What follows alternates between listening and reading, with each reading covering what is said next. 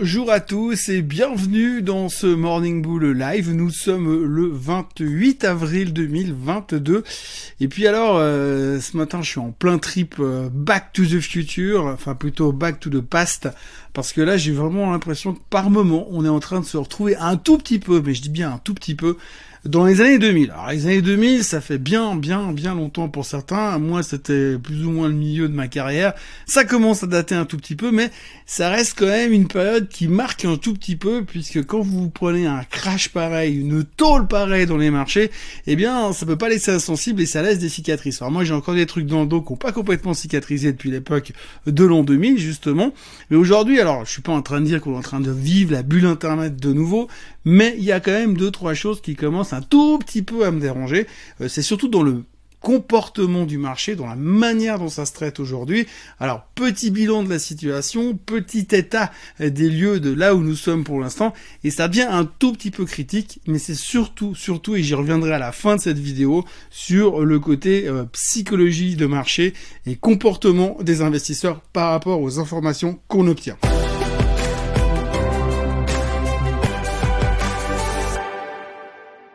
Tout d'abord, il faudrait juste reprendre les choses, remettre les choses à zéro. Aujourd'hui, on vit dans un monde, comme d'habitude, de macro, de micro, de géopolitique. Donc ça, c'est pas une grande nouveauté. Mais ce qu'il faut bien retenir, c'est qu'entre hier et ce matin, il n'y a absolument rien qui a changé, mais rien du tout. Hein. L'inflation n'a pas diminué, le pétrole ne s'est pas pété la figure entre deux, par contre, le gaz nous a pété à la tronche parce que bah, Poutine il a fermé le robinet du gaz pour la Bulgarie et pour la Pologne et on se demande qui est le prochain.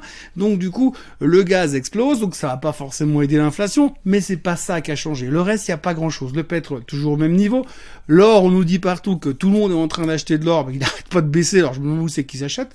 Donc là, rien de spécial non plus du côté de l'or euh, et du coup euh, du côté du reste, eh bien ça a pas changé non plus. Euh, on parle beaucoup, on parle beaucoup et des sujets habituels. Alors on parle bien sûr de l'inflation. Alors l'inflation c'est le gros truc, hein, c'est le truc central. Aujourd'hui vous pouvez pas ouvrir un média financier euh, le matin sur internet sans qu'on vous parle d'inflation. D'ailleurs sur certains médias ils ont mis des onglets carrément onglets inflation. Donc on ne parle que de ça. Euh, on ne sait pas exactement comment ça va se terminer. On n'a aucune solution. La seule solution qu'on connaît c'est qu'on peut monter les taux. Évidemment, c'est si on la connaît comme solution, mais on sait que c'est pas forcément très pratique à la fin. Et puis surtout quand on monte les taux, au bout d'un moment bah, ça déplaît. Ça déplaît parce que forcément bah on sait que la hausse des taux psychologiquement pour les marchés, on n'est pas monstre fan. Donc quand tout d'un coup vous avez le marché qui commence à, paniquer parce qu'on va monter les taux, alors on sait, on sait bien, bien sûr, bien sûr. Calmons-nous, on sait que quand les taux montent, dans un premier temps, vous avez les marchés qui baissent et les taux qui montent. Et puis après, avec le temps, eh bien, on se dit, ah, finalement, il faut quand même remettre un peu de croissance. Et donc, finalement, vous avez les marchés qui vont suivre cette courbe de hausse des taux et cette hausse des taux, cette série de hausse des taux. C'est un grand classique. Mais pour l'instant, dans les phases de transition, on n'aime pas trop, c'est pas super cool. Alors on a cette problématique, puis on sait surtout que quand les banques centrales montent les taux, puisque c'est la seule arme qu'ils ont concrètement contre l'inflation, la crainte derrière, c'est qu'ils les montent trop vite, trop fort, trop rapidement. Et puis après, il se passe quoi? Eh ben, Vous freinez l'économie. Puis quand vous freinez l'économie, qu'est-ce qui se passe? Eh ben, vous avez une récession. Et ça, c'est aussi un point qui nous gêne aujourd'hui. Alors pour l'instant, ce qui est assez intéressant, c'est que la récession, il y en a qui commencent à en reparler beaucoup. Et puis après, au niveau des taux, eh bien, on en parle aussi beaucoup. Parce que là, quand vous regardez un petit peu les, les prévisions, en fait, on peut regarder les futurs Fed Fund, qu'est-ce que les gens attendent de voir les taux d'intérêt des banques centrales dans les années qui viennent, eh bien d'ici 12-18 mois, on attend, il y en a, il y en a, il y en a, pas tous, hein, mais quelques-uns commencent à parier sur une hausse et sur des Fed Funds à 6%. Alors franchement, euh, j'espère qu'ils ont tort parce que s'ils ont raison et puis dans 12 mois comme aujourd'hui, en avril 2023, eh bien on a 6% sur les Fed Funds. J'ose même pas penser ce qu'on va vivre ces prochaines semaines. Mais enfin voilà, pour l'instant, ça c'est un truc qui stresse. Après, il y a le côté récession. Le côté récession, c'est assez intéressant parce qu'on en parle beaucoup. Vous savez, il y a quelques semaines, on a parlé d'inversion, la courbe des taux, la courbe des rendements, en disant quand vous avez euh, le 3, le 5 ans qui passe en dessus du 10 ans, enfin bref, le 2 ans qui, et tout le monde est venu en disant oui, mais c'est des signaux qui sont pas très valables parce que ça réagit 6, 9, 12, 18, 60 mois plus tard, donc c'est pas un signal technique important. Mais par contre, il y a un signal de récession. Alors là, c'est Wells Fargo qui vient de trouver ça. Hein. C'est une grosse banque américaine qui a trouvé ça hier. Ils ont annoncé gros article. attention, on a le signal parfait de la récession. Il faut que d'abord le rendement du, euh, du bon à un an du Trésor américain soit supérieur au rendement du 10 ans du bon du Trésor américain. Mais pas juste supérieur un petit peu, il doit être supérieur de 25 basis points, et pas seulement un jour, il doit être supérieur de 25 basis points pendant au moins 4 semaines.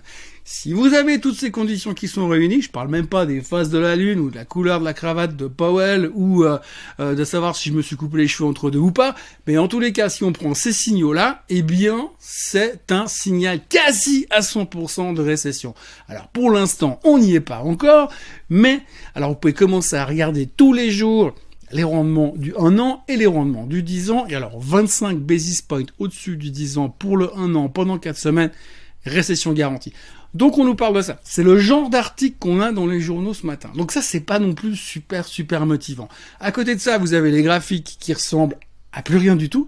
Alors, euh, aux États-Unis, il y a encore le S&P 500 qui tient ce support miraculeux des 4170. Hier, on a réussi à tenir, je sais même pas comment. Le Nasdaq, qui s'effrite lentement au-dessous de ses supports. Donc là, après, on peut dire ce qu'on veut. Il y a plus de support. Ça, on a enfoncé le support. On peut remonter. Apple qui va publier ce soir, Amazon qui va publier ce soir, Intel qui va publier ce soir, McDo qui va publier ce soir ont la capacité de nous aider à rebondir sur ce point bas du Nasdaq, mais techniquement, le support il a cédé. Quand vous voyez ça, c'est pas beau. Alors je vous parle même pas du DAX et du CAC 40 qui ressemblent plus à rien, c'est dégueulasse tendance baissière, tendance baissière et tendance baissière, on n'arrive pas à en sortir pour l'instant. Donc tant qu'on n'aura pas changé de direction, pour l'instant, en tout cas sur l'Europe, faut pas trop y compter. Et puis si on regarde sur les États-Unis, bah, on a quand même un sacré risque de casser à la baisse. Je vous parlais du SOX hier, bah, le SOX il est en train de s'effondrer toujours un peu plus bas, donc pour l'instant on est en pleine dépression. Même si hier on a eu des bons résultats sur Qualcomm, hein. Euh, Qualcomm a sorti des bons résultats, donc ça a soutenu un peu le secteur des semi-conducteurs. Petite lueur d'espoir, la semaine prochaine on aura tous les gros noms qui vont arriver, les AMD, les Nvidia plus tard, donc on, on y verra peut-être un peu plus clair. On verra déjà ce soir aussi Intel, ce qui se passe dans le secteur des semi-conducteurs. Qui sait? Qui sait? Peut-être un peu d'espoir. Et donc du coup, on voit qu'on a cette espèce de tension nerveuse avec des choses qu'on connaît déjà, où les gens sont extrêmement angoissés par rapport à ce qui pourrait se produire ces prochains temps. Donc Gros souci, gros souci macro, et puis on empile, on empile des problèmes, puis à force de nous taper sur le crâne, c'est fatigant. Et encore je dis fatigant, c'est parce que je reste poli. Après, il y a aussi les statistiques qui font peur. Hein. Donc euh, là, je suis tombé sur un article ce matin, je cherchais quoi vous raconter, euh, que je pourrais, comment est-ce que je pourrais vous amuser pendant quelques secondes, et je suis tombé sur un article assez sympa qui dit que en fait, euh, les années d'élection de demi-mandat aux États-Unis, de mi-mandat en fait, pas de bol, c'est cette année, eh bien, en général, c'est une mauvaise année boursière, hein, parce que les gars, ils se foutent sur la gueule pour savoir qui sera calife à la place du calife, mais en gros, eh bien, c'est une mauvaise année, et dans ce genre de mauvaise année, eh bien, c'est jamais euh, super au niveau des marchés. En moyenne, en moyenne, il paraît que les années d'élection de mi-mandat, eh bien, c'est grosso modo 17% de baisse. Alors, 17% de baisse, ça aurait été sympa de nous tenir au courant au début de l'année, puisqu'on a déjà à moins 12 sur le S&P 500, mais si on avait su au début, on aurait évité une partie. Alors, il reste plus que 5% à baisser en théorie, enfin, parce que c'est une moyenne globale. Mais si on regarde la performance qu'on a fait en 2020 et en 2021, vu qu'on n'est pas loin des 100%, euh, on peut quand même se poser des questions si finalement ces 17% pourraient pas être pire que ça. Donc ça génère un tout petit peu plus de niveau d'angoisse. Après, vous pouvez rajouter le Covid en Chine. Mais le Covid en Chine, pour l'instant, tout le monde s'en fout parce que ça se passe en Chine. Et puis on a l'impression qu'on n'est pas vraiment touché. Hein. Je rappelle quand même pour mémoire, j'ai déjà dit plusieurs fois, mais je rappelle quand même encore une fois parce que c'est important, qu'en 2020, quand ça a commencé à partir en sucette au niveau du Covid en Chine, ça a quand même fini par arriver en Europe beaucoup plus rapidement que ce qu'on pensait, puisqu'au mois de mars, on était coincé entre la cuisine et le salon. Donc, il faut quand même pas faire, euh, comme pas oublier ce qui est en train de se passer en Chine, mais pour l'instant, les marchés s'en tapent complètement. À noter petite information au passage, les Chinois ont annoncé ce matin que les baisses, les ventes de smartphones étaient en baisse de 14% aucun impact nulle part. Ce qui est assez intéressant de l'autre côté, c'est que Qualcomm a annoncé que leurs chiffres étaient en hausse à cause des ventes de smartphones. Alors, qui dit la vérité Qu'est-ce qui est en train de se passer au milieu de tout ça? Alors, est-ce que les gens sont en train de s'acheter beaucoup plus de smartphones en Occident? Alors que les Chinois qui sont confinés peuvent plus sortir pour acheter des smartphones, je sais pas, mais en tous les cas, il y a quelque chose qui joue pas quelque part. Néanmoins, moins 14% de ventes de smartphones en Chine, c'est pas forcément une bonne nouvelle. On verra ce que Apple va nous raconter ce soir. Après, il y a la micro. Alors la micro, ben on est en pleine saison des résultats et euh, pour parler français, c'est un putain de beau bordel. Voilà, parce que euh, quand vous regardez un petit peu les réactions qui sont en train de se produire aujourd'hui, c'est quand même assez spectaculaire. Alors je vais pas revenir sur l'affaire Netflix, mais ça a quand même bien donné le ton sur les publications du trimestre et ça continue encore aujourd'hui. Alors hier, on avait Google, Google qui ont sorti des chiffres qui étaient pas terribles, c'est vrai, avec le ralentissement, ralentissement des ventes, de la publicité etc. On se dit c'est fini, plus personne fera la pub sur Internet. On dit oui, mais YouTube, ça marche pas. Bah la preuve, ça marche pas. Et donc du coup, euh, un angoisse sur Google. Au passage, ils ont quand même annoncé un rachat d'actions, un share buyback de 70 milliards hier. Mais tout le monde s'en tape, ça c'est pas grave parce que on a regardé les chiffres qui étaient en dessous des attentes. À côté de ça, vous avez les chiffres de Microsoft qui eux étaient stratosphériques. Tout le monde s'en fout. Microsoft a perdu 3% dans la séance avant la publication. Hier, ils ont récupéré 4. Euh, bah, finalement, ils sont flats. Mais les chiffres sont exceptionnels. Mais ça, on s'en fout parce qu'on n'aime pas les bonnes nouvelles. Hein. C'est pas les trucs qu'on regarde pour l'instant. Donc, on s'en fout. Par contre, alors hier, on s'est accroché à Boeing. Hein. Boeing a sorti des chiffres pourris. Moins 8% sur le titre hier dans la séance. Alors, ah, Boeing, c'est une catastrophe. Les chiffres, c'est pas beau. Ouais, mais les gars, ça fait 5 ans que Boeing, ils ont pas une de droite. Hein. Il n'y a pas un avion qui vole correctement. Ils ont que des emmerdes dans tous les coins. Et c'était une surprise. Boeing perdait 8%. Mais donc, on voit aussi des mouvements c'est Boeing. C'est pas non plus une petite boîte de technologie à droite à gauche, c'est Boeing. Non, dans les boîtes de technologie qui se sont fait démonter le casque hier, il y a Teladoc. Alors Teladoc, c'est un des plus gros holdings de Ark Invest. Ark Invest, c'est le fonds, le fameux fonds de Madame Kitty Wood, qui était la méga star il y a deux ans, qui est en train de se faire insulter par tout le monde parce que les high growth stocks, les gros, les gros titres de croissance qui ont cartonné pendant le confinement, plus personne en veut. Teladoc a annoncé des chiffres dégueulasses, des prévisions dégueulasses. Ils ont pris des, ils ont déjà pris des prévisions pour les pertes futures, etc. C'est, immonde. 40% de baisse. 40% de baisse. Euh, on est vraiment dans un marché qui aujourd'hui est en train de péter les plombs au niveau psychologique. Euh, les mouvements sont hyper violents. Euh, on voit très bien que les gens ne, ne réfléchissent plus 15 secondes sur l'information. C'est mauvaise nouvelle, bam, on tire à vue, on posera les questions plus tard. Bonne nouvelle, on couvre les shorts et on explose. Et quand on parle de couvrir les shorts, eh bien il y a Facebook. Facebook a publié ses chiffres hier soir. Facebook a publié ses chiffres hier soir et globalement ils étaient euh, moins pires que les attentes, même carrément meilleurs que les attentes. Par contre, on notera quand même quelque part que la croissance de la société était la plus faible depuis 10 ans.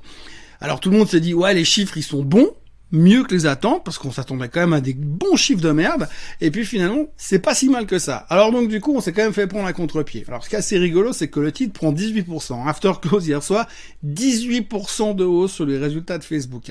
Alors, ce qui est assez drôle, c'est que le titre prend 18%, mais quand vous lisez la presse aujourd'hui, quand vous lisez les avis des analystes ce matin, ils sont tous en train de vomir sur la société en disant que les chiffres sont, sont meilleurs, d'accord, mais c'était facile parce que les attentes étaient très basses. Bah, c'est vous qui avez fixé les attentes, les mecs, hein, faut vous calmer deux secondes. Mais alors, tout le monde trouve ça immonde, les chiffres sont dégueulasses, c'est une catastrophe, blablabla, c'est moche et tout. Mais le titre prend 18%.